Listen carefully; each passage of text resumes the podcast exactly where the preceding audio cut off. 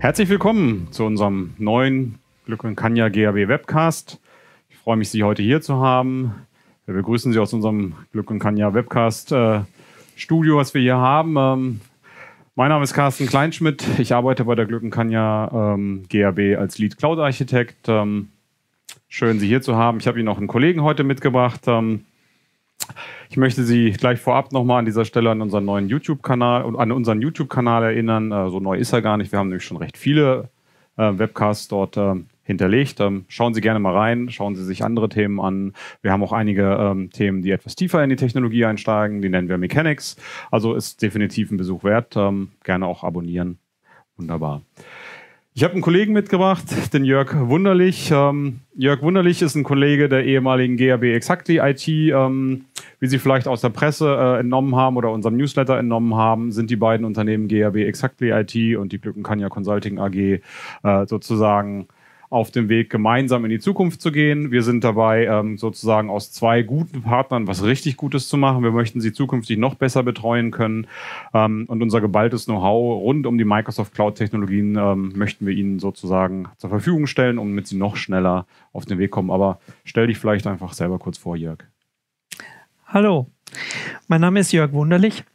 Ich bin bei der Glück und Kanya GAB als Pre-Sales Consultant unterwegs, mit, speziell mit dem Thema Modern Workplace und Cloud.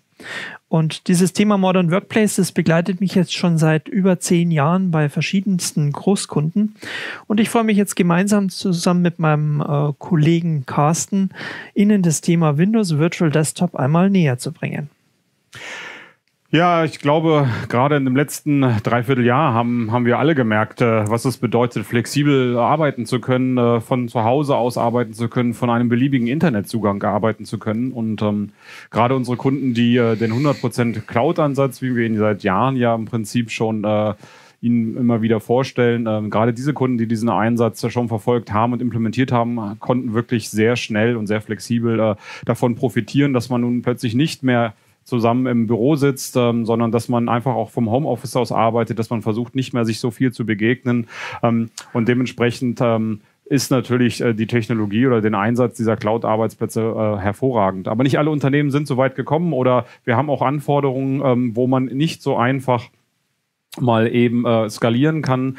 Und genau darum soll sich heute in der nächsten Dreiviertelstunde im Prinzip drehen. Wir, wir möchten über den, äh, das Thema Windows Virtual Desktop oder auch kurz WVD sprechen. Wir stellen Ihnen vor, was bedeutet es, einen virtuellen Desktop aus der Cloud zu bekommen? Was gibt es dort im Portfolio von Microsoft?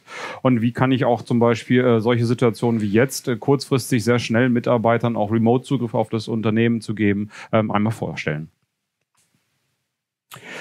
Wenn ich also ähm, mir diese verschiedenen Szenarien angucke, wie kann ich virtualisieren, wie kann ich Applikationen bereitstellen für meine Mitarbeiter, dann habe ich immer verschiedene ähm, Themenkomplexe, die ich bearbeiten muss. Ein Themengebiet ähm, kann zum Beispiel sein, dass ich im Rahmen von Regulatorien gar nicht so den Zugriff auf Daten ermöglichen kann, wie ich das vielleicht benötige. Ähm, da kann mir Virtualisierung helfen. Das Stichwort hier ist, ich trenne die Daten und die Zugriffsschicht. Ähm, wenn ich also im Bereich Security Bedenken habe oder ich vielleicht sogar gezwungen bin, aufgrund von Regularien meine Daten hier zu trennen, dann äh, biete ich mit Hilfe von Desktop-Virtualisierung eine Möglichkeit, wo meine Anwender sozusagen nur das Bild präsentiert bekommen, aber die Daten bleiben weiterhin in meinem Unternehmensnetzwerk und äh, ich habe praktisch nur den entfernten Zugriff darauf. Das trifft zum Beispiel Bereiche wie im Bankenwesen oder auch im Gesundheitswesen. Ähm, wir können auch zum Beispiel ähm, den Windows Virtual Desktop als eine Art Bastion-Host benutzen. Das bedeutet, wir haben praktisch einen Einstiegspunkt, der in der Cloud gehostet ist und von dort komme ich erst in mein Unternehmensnetzwerk. Das ist auch eine klassische Szenario, was wir immer mal wieder noch sehen. Ähm, aber wir haben auch vielleicht Anforderungen, die uns einfach dazu zwingen, schnell und flexibel Arbeitsplätze zur Verfügung zu stellen. Ähm, das kann zum Beispiel bei klassischen ähm, Akquisitionen sein, unter Unternehmensmergern. Äh, ich muss sehr schnell neuen Mitarbeitern äh, Ressourcen zur Verfügung stellen, Arbeitsplätze zur Verfügung stellen, einen standardisierten Arbeitsplatz. Idealerweise ist der genauso wie ein physikalischer Arbeitsplatz. Ich habe vielleicht ähm, schwankende Anforderungen. Elastic Workplace ist hier äh, das Stichwort.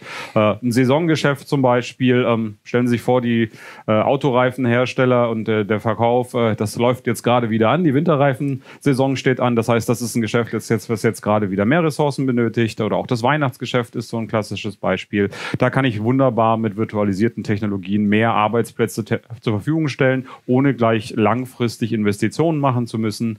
Ähm, ich nutze die virtuellen Arbeitsplätze für externe Mitarbeiter, für Contractor oder auch für Partner, die vielleicht Zugriff auf meine Unternehmensapplikation brauchen. Und äh, ja, nicht zuletzt, und das erleben wir ja im letzten Dreivierteljahr gerade, äh, auch eine Pandemie kann so eine Anforderung sein.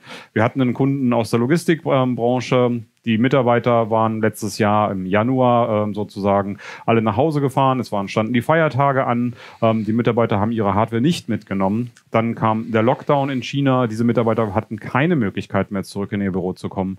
Ähm, waren also quasi erstmal ohne ihre Arbeitsgeräte. Und äh, da hat zum Beispiel Windows Virtual Desktop geholfen, äh, wieder Arbeitsplätze mit den privaten Geräten dieser Mitarbeiter einfach wieder bereitzustellen. Wir können, da gehen wir später darauf ein, über verschiedenste Wege diesen Arbeitsplatz bereitstellen. Und das kann auch zum Beispiel ein persönliches Gerät sein. Eine weitere Anforderung ist natürlich, wenn ähm, die Mitarbeiter auf das Unternehmen zugehen und sagen, hey, wir möchten gerne mit unserem eigenen Gerät arbeiten. Bestes Beispiel bin ich jetzt zum Beispiel hier selber, das ist auch mein eigenes äh, Laptop. Ähm, und die Idee dabei ist für viele, äh, anstatt zwei Geräte mit sich rumschleppen zu müssen, beispielsweise eben mein Firmengerät und mein Privatgerät, habe ich eben nur noch ein Gerät. Und das macht es natürlich für den Mitarbeiter wesentlich ähm, angenehmer und vor allen Dingen die IT-Abteilung muss auch nicht mehr äh, zusätzliche Geräte managen, wird auch an der Stelle in, entsprechend entlastet. Ein anderes sehr interessantes Szenario findet aktuell tatsächlich auch bei Microsoft statt. Wenn dort ein neuer Mitarbeiter aktuell anfängt, dann bekommt er von Tag eins weg einen Windows Virtual Desktop ähm, zur Verfügung gestellt. Und dann, wenn es wieder sicher ist, dann kann der Mitarbeiter wieder in die Microsoft-Niederlassung und sich dort sein persönliches Gerät abholen. Es gibt dann auch Situationen, wo wir besondere Anforderungen haben. Das können zum Beispiel Konstruktionsarbeitsplätze sein. Das können große Datenmengen sein. Vielleicht auch Software-Testing. Die Idee beispielsweise ist, Sie haben ähm, Entwickler weltweit auf der ähm, auf dem Globus verteilt und die sollen auf entsprechende Daten zurückgreifen können, die dann vielleicht auch noch irgendwie mit dem Backend zusammenarbeiten. Und sie möchten verhindern, dass jetzt, da ihre Softwareentwickler weltweit verteilt sind, dass die Daten immer überall in verschiedenste Länder kopiert werden. Sie möchten gerne, dass die Daten und die Anwendungen und die Entwicklungsumgebung möglichst beieinander bleiben. Und auch da bietet sich Windows Virtual Desktop ähm, absolut an. Und gerade wenn es um Konstruktion geht, da ist häufig beispielsweise CAD, äh, spielt da eine große Rolle. Äh, Virtualisierung, Drehen von irgendwelchen 3D-Modellen, das muss entsprechend flüssig funktionieren. Und auch da bietet Microsoft eine entsprechende Lösung. Da werden ähm, heute äh, Hardware-beschleunigte ähm, virtuelle Maschinen bereitgestellt. Das heißt, da gibt es quasi so eine virtuelle ähm, oder hardwarebasierte äh, Grafikkarte, die in die virtuelle Maschine reingereicht wird, um da optimale Performance äh, bereitstellen zu können. Und dadurch sind wir eben in der Lage, die verschiedensten Anforderungen mit WVD ähm, umzusetzen, damit ein Mitarbeiter einen produktiven Arbeitsplatz hat, egal ob das jetzt auf dem PC, auf dem Tablet oder auch im Browser ist. Ja gut, ähm, wir haben es schon gehört, Windows Virtual Desktop. Und ähm, wir wollen ja darüber sprechen, was ist im Prinzip jetzt das Besondere, was ist ähm, die nächste Evolution eines virtuellen Desktops?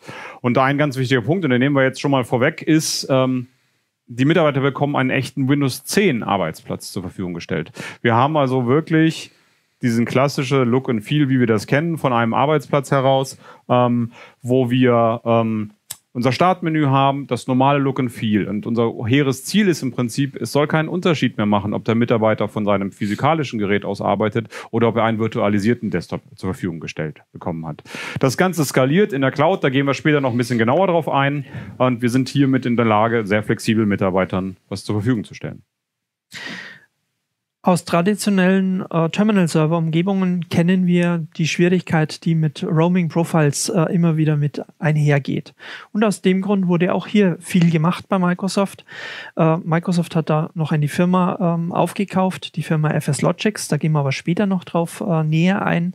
Und durch diesen Zukauf gibt es eine Möglichkeit, dass wir die äh, Benutzerprofile zentral über ein Netzlaufwerk-Share bereitstellen können und in Echtzeit in die virtuelle Maschine ähm, herein mappen können, quasi ähnlich wie ein Netzlaufwerk, ohne dass hier die kompletten Profile übertragen werden müssen. Und das ist natürlich auch ein enormer äh, Performance-Gewinn und ähm, erleichtert vieles in einer Terminal oder in einer äh, Windows Virtual Desktop Umgebung. Dieses FS Logic, wie du es schon erwähnt hast, ist im Prinzip eine Schlüsseltechnologie, die Microsoft hier akquiriert hat und äh, hilft einfach an vielen Szenarien. Wir werden das immer wieder gleich hören. Das Container ist sowas Geschichte. Wir können heute wirklich ähm, sehr smooth die Office-Anwendungen so laufen lassen, als wären sie wirklich auf dem lokalen Gerät auch installiert. Wir hören ähm, Ziel ist, gleichbleibende Benutzer-Experience zu bekommen, ob physikalisch oder virtuell. Ähm, das zieht sich natürlich dann auch im Bereich der Zusammenarbeiter-Mitarbeiter äh, weiter fort.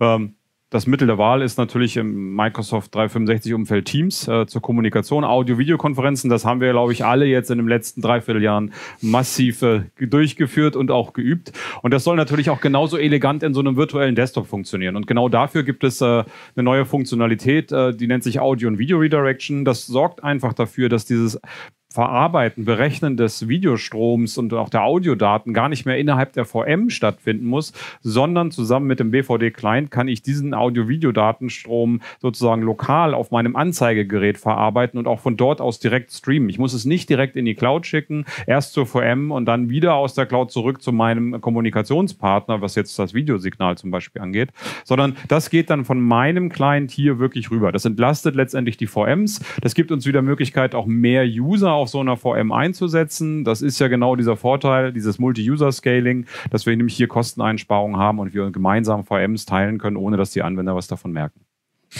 Ja, und dann gab es natürlich auch noch, gerade was das äh, Management angeht, ähm, wunderbare Verbesserungen, denn seit dem Spring Update ist ähm, Windows Virtual Desktop ein sogenannter First Class Citizen in der Microsoft Azure Cloud.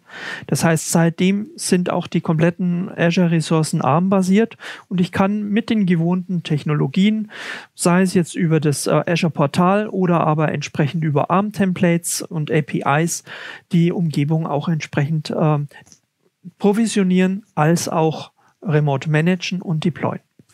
Also das Look and Feel ist äh, komplett vergleichbar zum Rest der Azure-Konsole, wie wir das kennen. Ähm, das heißt, wir haben wirklich hier die Möglichkeit, Zugriff äh, mit WVD auf all die Azure-Funktionalitäten zu bekommen. Das führt natürlich unmittelbar dazu, dass wir skalieren können, wie wir wollen. Das heißt, wir, wir benötigen einfach mehr Virtual Machines. Wir haben mehr Mitarbeiter, die heute arbeiten müssen äh, und denen wir so einen Arbeitsplatz bereitstellen müssen. Dann buchen wir einfach ein paar VMs dazu schon stellt die Cloud die uns zur Verfügung. Sie müssen sich keine Gedanken dazu machen, muss ich jetzt noch irgendwo was einkaufen, brauche ich noch Ressourcen? Es ist nicht wie früher, wo man im Terminal-Server noch mehr Hardware reinschieben musste, sondern wir nutzen hier die maximale Flexibilität der Cloud, um entsprechend hier hoch oder runter zu skalieren. Ja, und für die äh, Security-Experten und Kollegen gibt es natürlich auch gute Nachrichten, denn wir haben jetzt ähm, den sogenannten äh, Secure Outbound Web Connection Fähigkeiten zur Verfügung. Das heißt an der Stelle, dass die Netzwerkverbindung von der Cloud heraus rückwärts in Richtung Client etabliert wird. Und äh, das verhindert natürlich, dass ich irgendwelche Ports in der Cloud öffnen muss. Und das freut natürlich wiederum den Security-Experten. Wir haben es äh, ja schon gehört. Die Besonderheit von Windows Virtual Desktop ist diese Art und Weise, dass wir einen User-Desktop zur Verfügung stellen. Und ich möchte das hier nochmal ein bisschen sortieren an der Stelle. Ähm, wo kommen wir her? Was, wo sortiert sich Windows Virtual Desktop äh, als Multi-Session-Client letztendlich ein? Da haben wir zum einen auf äh, hier hinter mir direkt den Windows Server Remote Desktop Session Host. Das ist der gute alte Terminal Server, so wie wir das kennen. Und dieser Terminal Server ähm, hat natürlich ähm, ein paar Einschränkungen mit sich gebracht. Zum einen war es ein Serverbetriebssystem. Das heißt, wenn Sie dort das Startmenü geöffnet haben, sah das nie genauso aus wie auf Ihrem Windows-Client, ähm, denn es war ja ein Serverbetriebssystem. Zum anderen ist es ähm, ein System gewesen, was nicht mit Windows Universal Apps äh, entsprechend klarkam, mit diesen Store-Apps, die wir dort haben. Wir haben immer entsprechend Schwierigkeiten gehabt, wie installiere ich das Office-Paket da drauf, ähm, muss ich das, das native Office-Paket nehmen. Ähm, sie haben Abhängigkeiten zum Betriebssystem an sich gehabt, äh, Stichwort Long-Term Servicing Channel. Das heißt, wir mussten uns immer Gedanken machen, wie machen wir die Release-Zyklen, wie gehe ich mit diesem Terminal-Server um. Und das hat einfach keine gute Benutzer-Experience äh, letztendlich gegeben. Auf der anderen Seite haben wir dann äh, entsprechend hier unseren Windows 10 Enterprise VDI das ist dann schon eine echte VM mit Windows 10 für den User, mit all den Vorteilen, die uns Windows 10 jetzt bringt. Das äh, Windows 10 Startmenü, Look and Feel, all die Dinge, die wir haben. Ähm, wir haben äh, auch die Store-Apps, die wir nutzen können. Wir können die Microsoft 365-Apps, sprich Office Pro Plus, wie es früher mal hieß, äh, einsetzen. Wir machen die Release-Zyklen alle mit. Alle halbe Jahre die Semi-Annual Channels von Microsoft können wir hier auf diesen VDIs mitnehmen. Aber das war halt eine Single-User-Session. Da kann nur ein User drauf arbeiten. Und das Problem war halt, man möchte gerne ein Windows 10 im Terminal-Server-Modus haben. Und genau das liefert Ihnen jetzt sozusagen als Bestes der beiden Welten hier in der Mitte der Windows Virtual Desktop. Ähm, Sie können einen VM mit Windows 10 sozusagen Multisession-fähig machen und bekommen dann all diese Vorteile daraus. Windows 10, echtes Look and Feel, regelmäßige Updates des Look and Feels, der Oberfläche, die Universal Apps, all das ist jetzt entsprechend äh, sozusagen verfügbar. Ja, und jetzt stellt sich natürlich die Frage, wie passt Windows Virtual Desktop in dieses ganze Microsoft-Ökosystem? Und das Tolle ist, gerade bei Microsoft, da wird da bemüht man sich ja wirklich alles absolut zu integrieren und das ist in dem Fall auch wieder gelungen. Die Sicherheitstechnologien, die wir klassisch vom Client kennen, wie beispielsweise Conditional Access, Multifaktor-Authentifizierung, diese ganzen Sicherheitstechnologien, die haben wir auch im Windows Virtual Desktop zur Verfügung. Und wenn es um das Management geht, haben wir auch die Möglichkeit, die verschiedenen Rollen, die wir innerhalb von äh, Windows Virtual Desktop ähm, haben, auch über sogenannte Airbag-Rollen mit Azure entsprechend steuern zu können und berechtigen zu können. Darüber hinaus nutzt Windows Virtual Desktop natürlich auch die vollen ähm, Umfänge, die auch die Azure Cloud zur Verfügung stellt. Unter anderem haben wir hier eine Vielzahl von äh, Compliance-Zertifizierungen. Wenn wir an ISO denken, HIPAA und wie sie alle heißen. Auf der anderen Seite ziehen wir natürlich auch Nutzen aus dem kompletten Security Stack. Wenn wir an die ganzen ähm, Security Teams bei Microsoft denken, die die Cloud ähm, absichern. Ja, das Red Team, das Blue Team zum Beispiel. Die verschiedenen ähm, globalen Security-Signale, die hier wieder in den Security Graph äh, mit Einzug finden. Darüber hinaus, wir hatten vorhin schon drüber gesprochen, diese Secure Outbound Web Connection bringt uns hier wieder zusätzliche Sicherheit. Die Authentifizierung findet über das Azure Active Directory statt und die das Management der eigentlichen virtuellen Maschinen können wir, weil diese virtuelle Maschine in der Cloud ganz normal Domänen gejoint ist, ähm, traditionell wie mit Gruppenrichtlinien beispielsweise managen. Darüber hinaus, wenn wir das Ganze über einen Hybrid Join realisieren, haben wir auch die Möglichkeit, dass wir eben Intune Management mit integrieren und damit natürlich auch die Möglichkeit schaffen, dass wir Anwendungen beispielsweise mit Realm Join dann auch verteilen können auf diesen virtuellen Maschinen. Darüber hinaus bieten wir als Glückania GAB noch weitere Dienste, zum einen unser Cloud Security Operation Center, wo wir Kollegen haben, die 24 mal 7 die Systeme überwachen und dann auch auf entsprechende Security Incidents sofort reagieren können, äh, als auch unsere WVD Managed Services wo wir beispielsweise die Images äh, auf den aktuellen Stand halten, wo wir uns äh, um den Helpdesk kümmern, wo wir ähm, Anwendungen drauf deployen oder updaten etc. pp. So wie sie es eben entsprechend brauchen. Und darüber hinaus natürlich noch unseren VVD Best Practices oder Blueprint, wo wir heute in der Lage sind, entsprechende VVD-Umgebungen ähm, wie Infrastructure as a Code auch automatisch zu deployen. Und das ist vielleicht so ein kleiner Sneak Peek auf die Azure Foundation, wo wir heute später äh, nochmal einen Webcast dazu hören werden. Ja, wir haben es gehört. Äh, die Architektur von WVD basiert komplett auf Azure. Das heißt, wir haben all diese Vorteile, die wir in der Azure-Welt äh, haben, auch sozusagen direkt portiert auf dem Windows Virtual Desktop. Die Zertifizierung, die Regularien, äh, All diese Dinge stehen uns zur Verfügung. Und wir wollen hier nochmal ein bisschen mehr auf die High-Level-Architektur eingehen. Ähm, wir haben ja gehört, Teile davon sind von Microsoft gemanagt, Teile müssen wir machen und das werden wir jetzt nochmal ein bisschen auseinandersortieren. Wir sehen hier auf der Slide äh, so blaue Bereiche. Das sind die Bereiche, die Microsoft für uns administriert und verwaltet. Da besonders darzustellen ist im Prinzip dieser Bereich äh, Web Access, äh, Gateway Broker in dem oberen Bereich. Das ist diese Secure Outbound Connection, wie man so will. Denn Microsoft betreibt für uns den Endpunkt im Internet, gegen den wir uns verbinden und rückwärtig macht Microsoft dann eine Verbindung äh, sozusagen zu unseren VMs, die dort laufen. Das heißt, die VMs selber müssen da gar nicht ins Internet, sondern wir haben diese Secure Outbound Connection aus den VMs heraus entsprechend äh, abgedeckt. Das heißt, dieses ganze Load Balancing Szenario, das Schützen vor, vor Denial of Service Angriffen, all diese Dinge, die Absicherung findet hier wirklich in diesem Layer äh, als Plattform as a Service statt von Microsoft. Wir haben die Integration in Azure Active Directory. Wir haben also hier die Vorteile, Diagnosedaten, Monitoring-Daten, all das entsprechend abzudecken, das Management. Das sind die integrierten Vorteile, die wir nämlich genau dann mit dieser Azure-Integration bekommen. Ja, dann kommen wir eigentlich zu dem Teil, äh, der für Sie dann wiederum relevant wird, wo Sie quasi über Ihre Subscription letztendlich die volle Kontrolle auf Ihre ähm, Virtual äh, Desktop Umgebung ähm, ausüben können. Wir sehen das hier in der Mitte von unserem Burger, mhm. wenn man so sagen will, das Fleisch dran.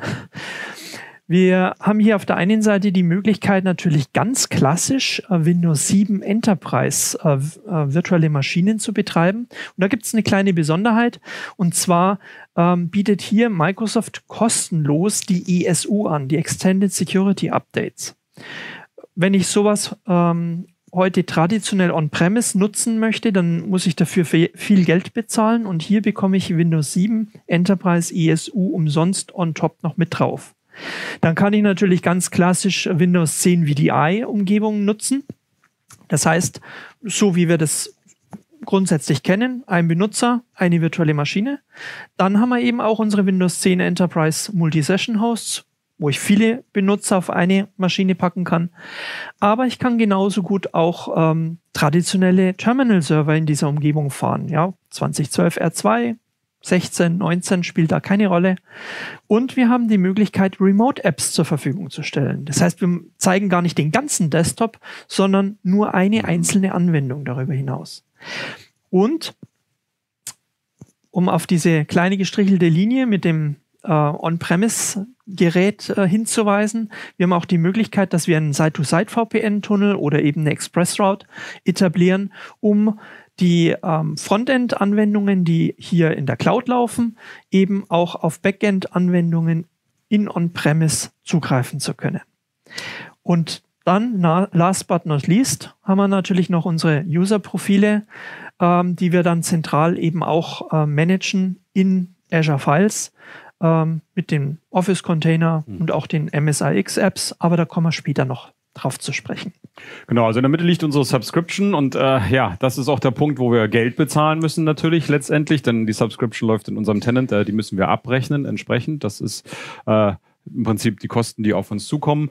Ähm, diese Ressourcen, die hier blau markiert sind, äh, das Networking, das Storage, das kostet natürlich auch ein bisschen was, ähm, was wir äh, entsprechend auch buchen. Aber der wichtige Teil hier wirklich ist ähm, zu betrachten in der Mitte, die VMs, die laufen. Und ähm, das nochmal ganz klar gesagt. Wenn eine VM läuft, kostet sie Geld. Läuft die VM nicht, äh, kostet sie, ich sag mal, fast kein Geld. Ein bisschen Storage braucht sie dann doch oder die Netzwerkkarte möchte ich vielleicht äh, reserviert haben. Aber die eigentlichen Kosten entstehen wirklich nur zur Laufzeit unserer VMs und damit skalieren wir. Wir zahlen also letztendlich nur das, was wir wirklich nutzen. Ähm, und genau da liegt diese Stärke. Und wir müssen halt nicht nur eine VM pro User benutzen, sondern wir können ja die Multisession-VMs nutzen. Das heißt, wir teilen uns einen virtuellen Desktop mit mehreren Anwendern, was weiterhin äh, wirtschaftlich wirtschaftlich natürlich uns hier äh, im, im Business Case unterstützt. Wir haben es erwähnt, wie greife ich auf so einem Windows Virtual Desktop zur Verfügung? Das soll ja ein Universalarbeitsplatz sein und dieser Universalarbeitsplatz ist äh, entsprechend ähm, erreichbar von allen gängigen Clients. Äh, wir haben einen Full Desktop Client, den wir zur Verfügung stellen können. Ähm, den gibt's äh, wahlweise als reinen Installer, wo wir wirklich die Applikation an sich installieren. Der ist auch im Microsoft Store als Applikation, als App verfügbar. Wir haben aber auch Clients verfügbar im Umfeld von iOS, Android, macOS. Das heißt, wir decken wirklich alle gängigen wichtigen Betriebssysteme ab, auch alle ich sag mal, äh, Größen und, und Arten von Clients. Wir können mit Tablet drauf zugreifen, wir können aber auch mit einem Notebook drauf zugreifen. Und wenn ich vielleicht doch keine Software installieren kann oder die Software dort nicht hinverteilen kann, dann habe ich sogar die Möglichkeit, einfach nur einen HTML5-Browser einzusetzen. Und dieser Browser ist äh, letztendlich genauso zu nutzen wie der vollwertige Installer mit einer kleinen Einschränkung. Diese Audio-Video-Optimisierung und Redirection, die funktioniert hier nicht. Dann gibt es noch einen weiteren Betriebssystemteil, Linux, und auch da gibt es äh, Schnittstellen und ein SDK dafür für Partner zum Implementieren. Ein bekannter Partner ist hier die Firma Eagle ähm, mit ihren Thin Clients. Auch da drauf läuft der Windows Virtual Desktop. Ich würde sagen, es ist genug geredet. Ähm, wir steigen mal um auf eine Demo. Ähm, der Jörg wird uns einfach mal ein bisschen zeigen, wie so ein Windows Virtual Desktop am Ende letztendlich aussieht. Und ich denke, wir legen einfach mal los. Ja, Genau. Was Sie jetzt hier sehen, das ist hier meine ganz klassische lokale Maschine. Und ich habe mir jetzt hier unten mal reingepinnt den äh, Remote Desktop Client, den wir gerade eben gesehen haben. Wenn ich den starte, dann bekommt er über einen Feed ähm, entsprechend die ähm, Virtual, Windows Virtual Desktop Umgebung, die mir bereitgestellt wurde als User hier für meinen Test-User. Und wir sehen hier äh, in dem Fall zwei Workspaces. Äh, einmal oben diesen äh, WVD Demo Workspace, ähm, wo wir eben gepublishte Anwendungen sehen, wie Excel, Outlook, PowerPoint, aber eben auch den vollständigen Desktop. Und unten exemplarisch eben auch ähm, nochmal einen anderen Workspace hier von äh, Research and Development, ähm, wo ich ähm, entsprechend nach Usergruppen unterschiedliche Anwendungen und auch unterschiedliche Desktops mit unterschiedlichen Leistungsklassen zum Beispiel ähm, entsprechend bereitstellen kann und es steuern kann. Sobald dieser ähm, Remote Desktop Client aktiv ist und seinen Feed gefüttert hat, wird er automatisch auch mein Startmenü entsprechend erweitern. Das wollen wir uns jetzt auch nochmal gleich anschauen. Ich öffne hier mein Startmenü und dann sehen wir hier bei den Recently Added, ähm, ich habe hier ähm, Excel, PowerPoint, Outlook beispielsweise ähm, und was ich eben hier sehe, in Klammern dahinter, aus welchem Workspace das Ganze kommt und man sieht es hier noch ein bisschen rauslugen, meinen äh, Demo-User. Ich kann natürlich die Anwendung wie gewohnt auch als äh, Anwendung hier in meinem Startmenü ganz normal pinnen.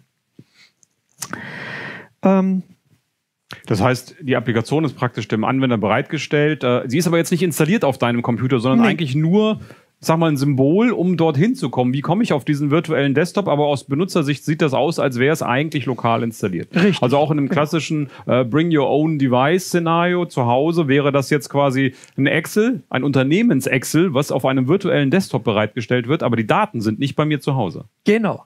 Genau, das ist der Clou. Das heißt, es fühlt sich an, als wäre es lokal, aber tatsächlich ist es quasi Grafik, die runtergestreamt wird auf meinen Rechner ähm, und die Daten liegen tatsächlich in meiner WVD-Umgebung. Lokal ist da nichts. Wobei es natürlich die Möglichkeit gibt, tatsächlich von On-Premise in mein WVD seamless, als wäre das wirklich das Kopieren von einer Anwendung in die andere Anwendung, einfach Daten zu kopieren. Auch das, das ist möglich. Das kann ich als Administrator natürlich entsprechend steuern und verwalten. Genau, das zeige ich jetzt auch gleich nochmal. Jetzt loggen wir uns äh, erst einmal ein in die äh, Umgebung. Ich nehme jetzt hier mal den Full Desktop und dann verbinden wir uns. Sehen, es geht auch schon recht flott hier und wir sehen hier auch FS Logics App Services. Gerade beim Einloggen kümmert sich im Hintergrund darum, dass eben der User-Profil-Container entsprechend in die virtuelle Maschine reingemappt wird, wie ein äh, Netzlaufwerk. Und schon haben wir hier unseren Desktop. So, und jetzt, ich mache das Ganze hier mal, ich verschiebe das hier mal ein bisschen. Ich habe hier auf meinem Desktop eine, äh, ein Dokument. Und dieses Dokument, das möchte ich jetzt gerne hier kopieren, damit Sie sehen, dass das eben hier auch funktioniert. Wenn ich das über eine entsprechende Policy natürlich erlaube, das kann ich auch unterbinden und kann dann hier in meinem OneDrive beispielsweise äh, mein Dokument auch äh, ablegen. Dann ist es natürlich so, dass so eine Umgebung typischerweise die Software deployed hat, die die meisten Leute ähm, nativ auf so einem System benötigen. Sagen wir so die typische 80-20-Regel. Ähm, jetzt kann es aber auch sein, dass ein eben Benutzer eine bestimmte Anwendung noch zusätzlich braucht und diesem Benutzer wurde diese Anwendung auch gestattet. Und wir nutzen da an der Stelle gerne hier auch unser Realm Join. Für unsere Zuschauer, äh, Realm Join kennen Sie vielleicht. Ähm, unser Ansatz ist natürlich ein 100% Cloud-Ansatz. Ähm, es gibt immer noch mal Themen, wo man vielleicht ein bisschen flexibler sein muss als das, was uns die Microsoft Cloud anbietet. Äh, unser Realm Join Companion to Intune, wie wir es nennen, ergänzt letztendlich die Funktionalitäten noch um die Teile, die äh, vielleicht noch äh, verbessert werden könnten von Microsoft-Seite her. Und äh, wir haben auf unseren normalen physikalischen Clients Realm Join, der uns hier unterstützt im Client-Management, in der Softwareverteilung. Und wir haben für uns die Entscheidung getroffen, äh, ein virtueller Client muss genauso funktionieren wie ein physikalischer und dementsprechend haben wir auch unser Realm Join entsprechend so angepasst, dass wir ganz normal auch mit VDI-Umgebungen umgehen können. Und das äh, ja, zeigst du uns jetzt einfach. Genau. Der Anwender hat Softwarepakete genau. zugewiesen gekriegt, die stehen ihm so. letztendlich genauso auch zur Verfügung in seiner VDI-Session. Genau. Wir haben hier unten unser Realm Join Tray. Und wenn ich das öffne, wir haben jetzt hier eine Anwendung deployed, den VLC äh, Multimedia Player. Da klicke ich jetzt mal auf äh, ähm, äh, installieren. Wir sehen hier This Device Only und interessanterweise auch, wir haben hier erkannt, es handelt sich hier um eine Windows Virtual Machine in der Microsoft Cloud. So, dann klicke ich da jetzt mal drauf und schon wird Realm Join den äh, VLC Multimedia Player entsprechend installieren. Das heißt, das Look and Feel ist wie auf dem physikalischen Client für Ihren Unternehmensanwender genauso in der VDI-Session. Da kann man Softwarepakete zur Verfügung stellen. Ähm, genau. Das Besondere ist, ähm, wir haben äh, in Realm Join Mechanismus eingebaut, wo wir erkennen, ob es sich um ein WVD, ein VDI äh, letztendlich handelt. Es gibt manchmal Applikationen, die aus welchem Grund auch immer nicht kompatibel sind oder vielleicht nicht auf so einem Multi-Session-Rechner installiert werden sollten. Und auch das können wir auswerten. Das äh, passiert transparent im Hintergrund. Ein Administrator kann das entsprechend über Richtlinien äh, steuern in unserem Ream-Join Client, ähm, sodass sich vielleicht kritische Softwarepakete, die vielleicht Auswirkungen auf unsere VDI-Umgebung hätten, äh, Problem verursachen und, und ähm, ähm, filtern können und damit keine Probleme verursachen können. Genau, das dauert, ja, der ist schon so gut wie fertig. Ja, er hat sich die Software natürlich jetzt geholt genau. aus dem Software Repository, ja. installiert die Applikation und ist jetzt fertig. Der übliche genau. Mechanismus gilt. Ähm, genau. Ist kannst einmal aufs Startmenü ja. klicken, dann sehen wir entsprechend hier unseren VLC-Client. Da oben ist genau. er, VLC ja. Media Player. Der ist jetzt lokal in unserem Client, äh, VDI-Client hier installiert. Genau. Dann ähm, haben wir natürlich schon drüber gesprochen, dieses Thema mit äh, ähm, Outlook und dem entsprechenden Cache. Jetzt starten wir hier einfach mal Outlook und schauen, was passiert. Ob er wieder die Mailbox erneut einrichtet für den ersten Start? Nee, macht er nicht. Ist nicht Outlook nötig. Wir haben gehört, FS Logics, wir haben den Container, in dem diese Daten und auch das Benutzerprofil ausgelagert wird. Das haben wir nämlich zentral an einer Stelle liegen. Das heißt, im Hintergrund ist unser Load Balancing Mechanismus der Cloud natürlich, der verteilt uns auf diese verschiedenen VMs und eine bekomme ich dann, mit der ich arbeiten kann, aber mein Profil, das lade ich von zentraler Stelle. Da muss nicht okay. immer wieder alles neu konfiguriert werden. Und es muss eben auch nicht immer hin und her kopiert werden, sondern das ist wirklich wie ein Netzlaufwerk mhm. einfach reingemappt an der Stelle. Dann wollte ich Ihnen noch etwas anderes zeigen. Und zwar natürlich äh, in Verbindung mit Terminal-Server-Umgebungen sind natürlich auch äh, OneDrive-Verhalten äh, klassisch nicht immer so gut gelaufen, ja, weil jedes Mal ähm, hat sich der User irgendwo angemeldet und hat hier OneDrive alles runter äh, gestreamt auf die Kiste. Und was an der Stelle eben passiert ist, dass der OneDrive-Cache ähm, eben auch in diesem Office-Container liegt. Und ähm, alles, was ich quasi herunterlade, wird, landet in diesen Cache und der wird mir eben auch wie ein Netzlaufwerk einfach reingereicht. Dadurch entfällt dieses regelmäßige Synchronisieren beim neuen Anmelden auf einem neuen Host. Äh, ich kann hier ganz ähm, wie, wie gewohnt auch mit den ähm, Dateien in der Cloud umgehen. Das heißt, ich kann die hier genauso pinnen, beispielsweise, äh, wie ich das äh, auch auf meinem lokalen Client ähm, gewohnt bin always keep on this device, ja. Ähm, wenn ich auf ein Dokument klicke, das beispielsweise ähm, noch in der Cloud ist, habe ich natürlich den Vorteil, da WVD quasi Side-to-Side äh, mit Azure koexistiert und die über ein Hochgeschwindigkeitsnetzwerk miteinander verbunden sind, ähm, öffne ich ein Dokument, das in der Cloud eigentlich liegt, äh, so als wäre es lokal, weil es ist genau der gleiche Speed an der Stelle. Ich glaube, es wird ersichtlich, ähm, dieses ganze Look and Feel, das Arbeiten am Arbeitsplatz ist wirklich identisch zu einem reinen, rechten physikalischen Client. Wir haben Audio und Video, wir können Teams machen, wir können die OneDrive nutzen, wir haben die Office-Apps, wir haben unser, unsere Profildaten, die wir einfach auf äh, verschiedenen VMs zur Verfügung haben. Wir können äh, Softwareverteilung machen wie auf einem physikalischen Client. Also für uns macht es kaum noch einen Unterschied letztendlich, ähm, was das so ein Client ist, ein virtueller oder ein physikalischer. Genau. Um Ihnen das zu zeigen, dass das jetzt tatsächlich ein Windows 10 Enterprise for Virtual Desktop ist. Wir sehen hier unter äh, Settings About die Windows-Spezifikation, die Edition. Windows 10 Enterprise for Virtual Desktops ist eine, eine eigene Edition an der Stelle, also auch ein eigenes ISO-File, was wir in der Cloud über, die, über das Management nativ direkt beziehen können. Das heißt, im Portal kann ich das entsprechende Image dann auch ähm, auswählen. Typischerweise passen wir die nach unseren Best Practices aber auch an, weil da gibt es noch ein paar äh, ja, Themen, die man noch feinjustieren muss, die so nativ äh, nicht gleich aus, out of the box funktionieren, so wie wir das äh, festgestellt haben. Ähm, damit Sie mir jetzt auch glauben, dass es sich tatsächlich hier ähm, um mehrere User auch auf dem System handelt, mache ich hier mal den Task Manager auf und wir sehen hier, es sind tatsächlich zwei User angemeldet. Einmal der Christoph und einmal der Toni. So, und damit wäre ich eigentlich mit meiner Demo soweit auch am Ende. Ja, vielen Dank. Ähm, ich denke, man konnte einen kleinen Eindruck vermitteln, wie sich äh, so ein WVD-Client anfühlt. Ähm, wir haben auch gesehen, wir nutzen diese Multi-Session-Funktionalität. Zwei User, drei User können gleichzeitig an so einem Arbeitsplatz arbeiten. Und das zeigt uns nochmal ein bisschen das Thema Skalierung. Wir, haben ja gesagt, wir zahlen jede VM und wenn ich eine VM äh, teilen kann, dann zahle ich quasi pro User weniger. Äh, Microsoft nutzt für dieses Multi-Session-Szenario auch äh, zwei verschiedene Modi, die ich als Administrator auf so einem Host-Pool definieren kann. Ähm, die Variante 1 hier im Hostpool 1 ist äh, die Methodik, ich fülle jede VM maximal auf. Das kann ich festlegen als Administrator, weil ich muss mir natürlich Gedanken machen, wie viel CPU, wie viel RAM hat diese VM. Das definiere ich vorher.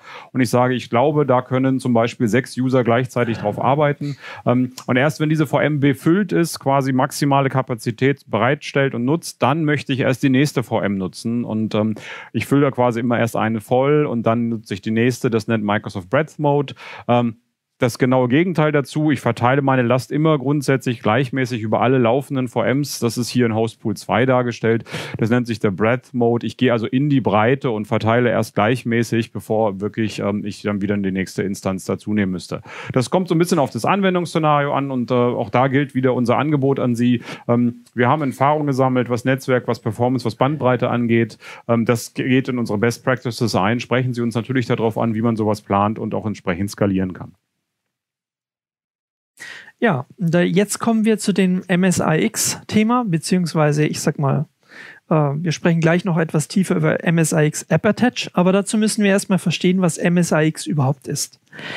Es ist eigentlich die Evolution aus MSI, Application Virtualisierung und AppX-Format, das wir traditionell aus dem Microsoft Store kennen. Und die Idee dahinter ist, äh, MSIX ist der neue Common Denominator, also der kleinste gemeinsame Nenner oder man kann auch sagen, eigentlich die Zukunft aller Installer, so Microsoft will. Im Hintergrund steht hier ein mehrere Paradigmen. Das fängt erstmal mit der Kompatibilität an. Also man wollte sicherstellen, dass wir die gleiche Funktionalität haben, die wir sonst auch für alle anderen äh, existierenden Paketformate haben. Darüber hinaus ist die Idee, dass wir die Anwendung enkapsulieren. Das heißt, wir haben einen zusätzlichen Virtualisierungslayer, ein Virtual Registry, ein Virtual File System, ähm, in der quasi die Anwendung lebt. Ich nenne das Ding auch immer ganz gern App Bubble. Ja, so wie eine Blase, die auf dem System lebt. Und Ziel ist es im Regelfall, gerade was Applikationskompatibilität angeht, dass die Anwendungen sich gegenseitig nicht ins Gehege kommen. Das war die ursprüngliche ähm, Idee, die mit AppView ähm, Einzug ähm, gehalten hat in die IT-Welt. Und das ist letztendlich auch die logische Konsequenz daraus. Darüber hinaus haben wir natürlich noch ähm, weitere äh, Vorteile, wie beispielsweise eine ungeschlagene äh, Zuverlässigkeit. Microsoft hat intern Tests durchgeführt und hat dabei festgestellt, dass sie eine Installationserfolgsrate für Installationen an sich von 99,96 Prozent äh, erreicht haben. Das ist schon echt enorm. Und sie haben eine Entfernungsrate von 100 Prozent. Das heißt, wenn Sie eine äh, MSIX-Anwendung entfernen vom System, dann ist die 100 Prozent restlos entfernt aus dem System. Da bleiben keine DLLs mehr über in irgendwelchen ähm, System 32 Verzeichnissen und so weiter. Und wir haben als weiteren Vorteil ein eine enorme Platzersparnis. Wenn Sie in Ihrer Anwendung äh, Daten mehrfach vorhalten müssen, aus verschiedensten Gründen, dann wird hier eine Deduplizierung durchgeführt. Das heißt, ähm, man versucht wirklich den Con Container so klein wie möglich zu halten, ähm, obwohl man trotzdem die Funktionalität weiter gewährleistet durch ähm, die deduplizierten Daten. Ähm, darüber hinaus haben wir, gerade wenn es um MSX äh, App Attach geht, auch eine Optimierung bei der Netzwerkübertragung in, quasi in dieses Netzwerk-File-System, was ich hier einklinke. Das wird hier auch nochmal optimiert. Und was die Security angeht, natürlich auch ganz wichtig, die Anwendung als solche oder die Integrität der Anwendung wird über ein eigenes Zertifikat geschützt und über Code Integrity Policies entsprechend auch gesteuert. Und dadurch habe ich eben optimale Sicherheit, optimale Performance und optimale Zuverlässigkeit, was Anwendungsverteilung auf einem System angeht. Wir sehen schon, das Thema Virtualisierung kommt an allen Ecken und Enden äh, auf uns zu. Äh, jetzt virtualisieren wir sozusagen auch noch die, äh, die Installationsdateien und die Programmdateien äh, und blenden die nur noch in die Betriebssysteme ein. Das ist im Prinzip der große Vorteil, den wir hier haben mit MSIX. Und äh, jetzt ist natürlich die große Frage, wie, wie bekomme ich die denn jetzt in meinen Windows Virtual Desktop? Und ähm, ja, geht gleich weiter mit der, mit der Einblenderei und der Virtualisierung. Ja, jetzt wird es richtig spannend, denn jetzt kommen wir zu MSIX App Attach. Wir haben jetzt kennengelernt, was äh, dieses MSIX-Format so besonders macht. Und ähm, jetzt packen wir diese MSIX-Anwendungen auf einen zentralen Azure File Share. Und von dort aus stellen wir die Anwendung quasi direkt ins Betriebssystem, mappen wir wie ein Netzlaufwerk herein und schon blub ist die Anwendung da, ohne dass sie wirklich im System installiert wird.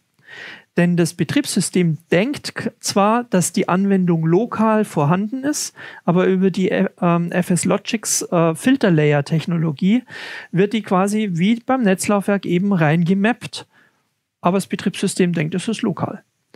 Hat natürlich ähm, den Vorteil, da wir nicht streamen, haben wir instant Zugriff auf die äh, Anwendung. Wir können sie nahtlos auch wieder entfernen. Wir verbrauchen auch keinen Storage auf dem System. Stellen wir uns vor, wir haben irgendwelche äh, größeren Anwendungen, die Gigabyte an Daten mit sich bringen und sie haben irgendwie 100 Hosts. Ja, so eine Anwendung hat 3 Gigabyte, dann haben sie auf einmal 300 Gigabyte nur für die Anwendung in den virtuellen Maschinen verbraten. Fällt in dem Fall auch komplett flach. Wir brauchen keinen Storage direkt in der virtuellen Maschine. Und was natürlich auch uns zugute kommt, wir können extrem einfach updaten. Das machen wir jetzt mal. Drücken wir mal auf den Update-Knopf und zack, ist die Anwendung auf allen Hosts automatisch abgedatet. Warum? Es ist ja nur ein Netzlaufwerk. Alle Hosts sehen die gleichen Daten sofort. Das Besondere an dieser Technologie ist, es ist eigentlich komplett transparent für den User. Er, er, merkt das gar nicht. Also, dass wir da jetzt Applikationen einblenden als Container in so eine Applika äh, in, in, so eine VM hinein, das ist für den User absolut ähm, transparent und äh, so gar nicht ersichtlich. Das ist einfach nur eine andere Art und Weise, wie wir jetzt mit Applikationen umgehen. Wir haben eben über unser Reamjoin den klassischen Softwareverteilmechanismus gesehen. Ähm, da kommt es ein bisschen immer auf das Softwarepaket an, wie man damit umgeht. Ähm, wir haben auch in der Zwischenzeit hier eine Frage bekommen dazu, die ich einfach jetzt hier passend kurz erläutern möchte. Ähm, die Frage war, ob ich dann, wenn ich dieses äh, VLC, also diesen Media Player dort äh, mit Reamjoin in meinem WVD installiere, ob das dann gleich alle Anwender sehen. Da ist so ein bisschen die Frage, wohin installiere ich diese Software? Installiere ich die für alle Local Machine sozusagen, dann ist das auch für alle User sichtbar. Oder installiere ich diese Applikation nur für den lokalen User in sein Profil hinein, dann ist das entsprechend auch nur bei ihm sichtbar. Da muss ich dann natürlich darauf aufpassen, wo schreibt diese Applikation hin. Da muss ich mich mit den Softwarepaketen auskennen. Ähm, eine elegantere und Zukunftseinsatz wird dieses MSIX sein, die Softwareinstallation äh, mit Softwarepaketen was wir auch äh, entsprechend unterstützen natürlich mit, mit unserer Welt, ähm, wo wir dann äh, hier ähm, Pakete einblenden und entscheiden können, sieht der User das entsprechend virtuell oder sieht er es nicht. Also da sehen wir, es entsteht so ein Shift äh, auf Applikationen. Ähm, nicht jede Applikation lässt sich so einfach mit MSIX vielleicht umsetzen. Auch da gehört ein bisschen Aufwand dazu. Wer sich in der Vergangenheit mit AppV beschäftigt hat, der kennt diese Schmerzen. Das bleibt so ein bisschen, aber auch da gilt natürlich, äh, wir sind dabei, das äh, noch weiter zu vereinfachen für Sie und zusammen mit Reamjoin letztendlich als universellen Installierer äh, hier nutzen zu können und dann auch solche Pakettypen bereit bereitzustellen. Und das Coole ist natürlich, äh, über unsere Managed Packages ähm, müssen Sie sich nicht äh, mit dieser ganzen Paketiererei auseinandersetzen, sondern das machen unsere Kollegen, die das Tag ein, Tag aus tun und sich dann auch auskennen mit den Kniffen und äh, Troubleshooting-Tricks an der Stelle, damit es wieder funktioniert. Ja, äh, es entwickelt sich also konstant weiter. Wir sehen, dass da ständig Entwicklung drin in der Cloud äh, sowieso ähm, und auch jetzt hier in diesen Technologien, die wir haben. Wir haben hier noch ein bisschen What's New mitgebracht. Ich will gar nicht äh, auf jeden einzelnen Punkt mehr so unbedingt eingehen. Wir haben ein paar rot dargestellt, die wir als besonders wichtig sehen. Andere sind hier auch aufgelistet. Es sind längst nicht alle, die sich dort bewegen. Ähm, das sind so die Informationen, die wir auf der Microsoft äh, Ignite äh, jetzt hier gehört haben, was Microsoft an Technologien zur Verfügung stellt. Äh, vielleicht ein, zwei Punkte, die wir noch raus rauspicken können. Von meiner Seite, du vielleicht auch noch mal so ein oder zwei. Ähm, wir haben jetzt die Möglichkeit, äh, Microsoft Endpoint Manager zu integrieren. Das heißt, ähm, Intune ist jetzt auch in der Lage, hier unsere Multisession-VMs demnächst administrieren zu können. Äh, wir haben die Möglichkeit, Defender für Endpoint einzusetzen. Das heißt, äh, auch den Schutz des Endpunkts, auch dieses virtuellen Endpunkts, machen wir dann über Microsoft Defender für Endpoints. Der reportet ganz normal zurück, wie immer, in, in Azure Security Center. Das heißt, meine Security-Kollegen administrieren, verwalten virtuelle Desktops genauso wie physikalische Desktops. Auch hier gilt wieder das Paradigma. Wir wollen immer wieder keine Unterscheidung mehr machen. Es ist ein Desktop, egal wo er läuft. Ähm, das sind eigentlich so für mich die Highlights. Vielleicht hast du noch ein, zwei. Ja, so ähm, ich denke gerade Thema Start äh, VM und Connect. Das heißt, äh, Sie müssen heute ähm, nicht mehr eine virtuelle Maschine im Hintergrund permanent laufen haben, damit eben die Maschine sofort zur Verfügung steht, wenn der erste User draufklickt.